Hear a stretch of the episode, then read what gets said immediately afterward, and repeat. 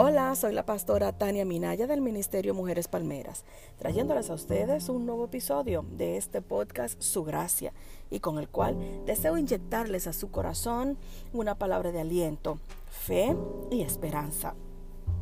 Hoy estaré compartiendo con ustedes, a la verdad, uno de mis textos bíblicos favoritos y es el texto que en muchas ocasiones ha mantenido mi fe en alto. Vamos a dar un paseo por las escrituras y vamos a quedar estacionados por un bastante rato en el libro de Marcos capítulo 4. Y vamos a estar leyendo el verso 35. No lo busque, yo lo leo por usted. Aquel día, cuando llegó la noche, les dijo, pasemos al otro lado. Lo voy a volver a repetir. Aquel día, cuando llegó la noche, les dijo, pasemos al otro lado. Hoy, nuestro podcast, este episodio, el título es Pasemos al otro lado. Esta expresión ocurre cuando Jesús y los discípulos se encontraban a orillas del mar de Galilea.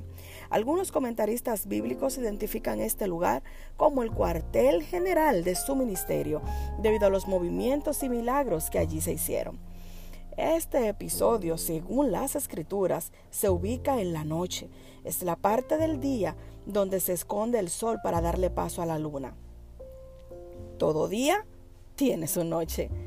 La noche en el mundo espiritual es sinónimo de confusión, ceguera, temor, parálisis. Es no saber en dónde estoy y menos saber hacia dónde me dirijo. Todo día, por más hermoso que esté, tiene una noche.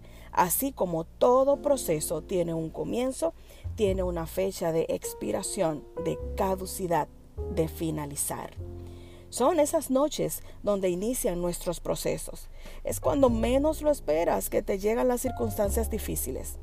Jesús dijo a sus discípulos, vengan, pasemos al otro lado. El otro lado es donde Cristo desea llevarnos. Es la tierra del propósito, la tierra de la bendición. Ahora bien, desde el punto de vista, desde donde nos encontremos hasta el otro lado, hay un gran trecho hay una distancia, hay un camino que recorrer o andar. Es a esa distancia que le llamamos proceso. Bien, ¿y qué es un proceso? Es el conjunto de operaciones a que se somete una persona para transformarla o una cosa para elaborarla o transformarla. Los procesos también para la vida del cristiano buscan hacernos más parecidos a Cristo y menos parecido a nosotros, a ti en este caso. Pero también son esos mismos procesos los que te equipan para cargar un nivel mayor de unción, poder, autoridad y realizar en el nombre de Jesús grandes milagros. Bueno, permíteme llevarte a Marcos 4, versos 35 al 38, y dice, Aquel día, cuando llegó la noche, les dijo, pasemos al otro lado, y despidiendo a la multitud, le tomaron como estaba, en la barca, y había también con él otras barcas. Pero se levantó una gran tempestad de viento y echaba las olas en la barca, de tal manera que ya se anegaba. Y él estaba en la popa, durmiendo sobre un cabezal. Y le despertaron y le dijeron, Maestro, ¿no tienes cuidado que perecemos? Un momentito. Aquí es donde está lo interesante de esta historia. Es Cristo quien nos dice, quien dice en este texto bíblico, pasemos al otro lado. Me encanta porque Jesús conjuga el verbo en plural inclusivo. Nos hace una invitación a que entremos al proceso acompañados de Él Jesús, siendo Dios hecho carne, sabía que cuando empezara la travesía el mar arreciaría y se desataría una gran tormenta. Pero tranquilo, si el maestro quiere llevarte al otro lado y sabe lo que pasará más adelante, no puedes temer atravesar la tormenta, porque quien te invitó es quien tiene dominio y control de todas las cosas, incluyendo las tormentas. Es aquí donde somos confrontados con la siguiente pregunta. ¿Verdaderamente confiamos en Dios? Si es afirmativo, entonces déjate llevar hacia la tormenta. Es allí donde nuestra fe crecerá. Veremos a Jesús salvarnos. O por el contrario, tu temor provocará que te hundas en las turbulentas aguas de los problemas, de las circunstancias, de las situaciones difíciles que enfrentamos. Dice la Biblia que se levantó una gran tempestad de viento y echaba olas en el barco, de tal manera que se estaba hundiendo. Y para colmo, Jesús estaba durmiendo en medio de la tormenta. Ya me imagino a Pedro pensando, qué lindo este, ¿eh? nosotros muriéndonos y él sin preocupaciones durmiendo. O tal vez Andrés le diría a Pedro, bueno, Pedro, entiendo que el maestro estaba ministrando. Es normal que esté cansado. Y posiblemente en medio de esta discusión unos cuantos discípulos se arriesgaron a despertarlo y le dijeron, Maestro, ¿no te importa que muramos acá mismo? Qué pregunta más linda, ¿eh? Diría yo. Señor, ¿no te importa que muramos? Ahora bien, lo que nos ocurre a muchos de nosotros en medio de las tormentas es que decimos con nuestros hechos o palabras que al Señor no le importa cómo estemos ni lo que estemos pasando. Algunos dicen, bueno Señor, tú estás en tu trono en el cielo, que es perfecto, y yo acá en la tierra ahogándome en los problemas. ¿Me vas a dejar morir o qué vas a hacer? Abro paréntesis. ¿Cómo se sentirá Jesús cuando le hacemos este tipo de pregunta, sabiendo Él que dio su vida por ti, olvidando tú que nadie te ha amado como Él, a nivel de entregar su vida por ti por amor, sin tomar en cuenta quién eres ni lo que tienes? Lo dejo en tu conciencia, cierro paréntesis. Jesús siempre tuvo cuidado de sus discípulos. En donde quiera que los llevaba, siempre los cuidaba y les daba palabra de ánimo y aliento. Sin embargo, los apóstoles dudaron en ese momento del amor de Jesús. La tormenta los hizo dudar del amor de Dios hacia ellos. ¿Acaso las tormentas te están haciendo dudar de que Dios te ama y está contigo?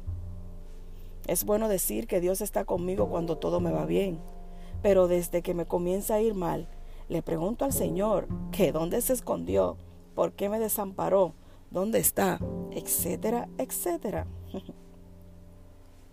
Mi hermano, cuando las tormentas te hacen dudar del amor de Dios, es porque aún no ha habido tal perfeccionamiento de ese amor de Dios en ti. Hoy te insto a que le digas a Dios en esta hora que te ayude a nunca dudar de su amor. Los procesos revelarán las áreas de tu corazón que necesitan ser transformadas. Y esta tormenta en la vida de los discípulos les estaba demostrando que había áreas que Jesús debía trabajar en ellos. Antes de llevarlos al otro lado, Jesús debía pulir algunas áreas. No sé cuál sea tu opinión, pero las tormentas en mi vida han sido necesarias para mostrarme las áreas que Dios debe trabajar conmigo. Hay tormentas que provienen del mismo infierno. ¿Y sabes qué? Podemos reprenderlas y no recibirlas. Pero cuando la tormenta proviene de Dios, podemos hacer todos los ayunos, todas las vigilias, orar y orar y no cesar. Pero ¿sabes qué? No cesará hasta que Cristo no nos muestre cuáles áreas de nosotros deben ser trabajadas. Marcos capítulo 4, versos 39 y 40 lee de la siguiente forma. Y levantándose, reprendió al viento y dijo al mar, calla, enmudece. Y cesó el viento, y se hizo grande bonanza. Y les dijo, ¿por qué estáis así amedrentados? como no tenéis fe? Jesús reprendió al viento y ordenó al mar que se callara. Reprender algo tiene que ver con el ámbito espiritual y Jesús tiene todo poder sobre ello. Muchas veces, cuando el Señor te lleve al otro lado, el enemigo se levantará en tu contra para que no llegues ni cruces al otro lado. Pero ¿sabes qué? Es que el enemigo no quiere que el propósito de Dios se cumpla en tu vida. Así que cuando éste se levante en tu contra, repréndelo. Tú tienes autoridad sobre toda fuerza de maldad. Pastora, ¿y dónde se encuentra eso justificado en la palabra? Vamos a dar otro paseo escritural, segunda de Timoteo 1.7. Dice, porque no nos ha dado Dios espíritu de cobardía, sino de poder, de amor y de dominio propio. Poderoso este texto bíblico. Amigo, Cristo reprendió el viento. También tú puedes reprender al viento. Y es en medio de esas tormentas en donde muchas veces se levantarán en tu contra, diciéndote que no lo lograrás, que no podrás. Ordénales que se callen, porque en tu barca está montado Jesús, el Hijo de Dios. Amigo, dile a la voz del desánimo, de la tristeza, de la miseria, que se callen. Oiga, que callen totalmente, porque si Jesús lo hizo, también nosotros podremos. Fue Él quien dijo que mayores cosas que Él haríamos, porque Él está al lado del Padre. Termino diciéndote, si Jesús está en tu barca y en medio de la tormenta de tu vida, Él duerme, entonces gózate, porque significa que tienes la misma autoridad que Él tiene para callar al viento y al mar. La Biblia dice que luego de esto se hizo grande bonanza. Luego que ellos vieron el poder de Dios, fueron llevados a un nuevo nivel de fe y confianza.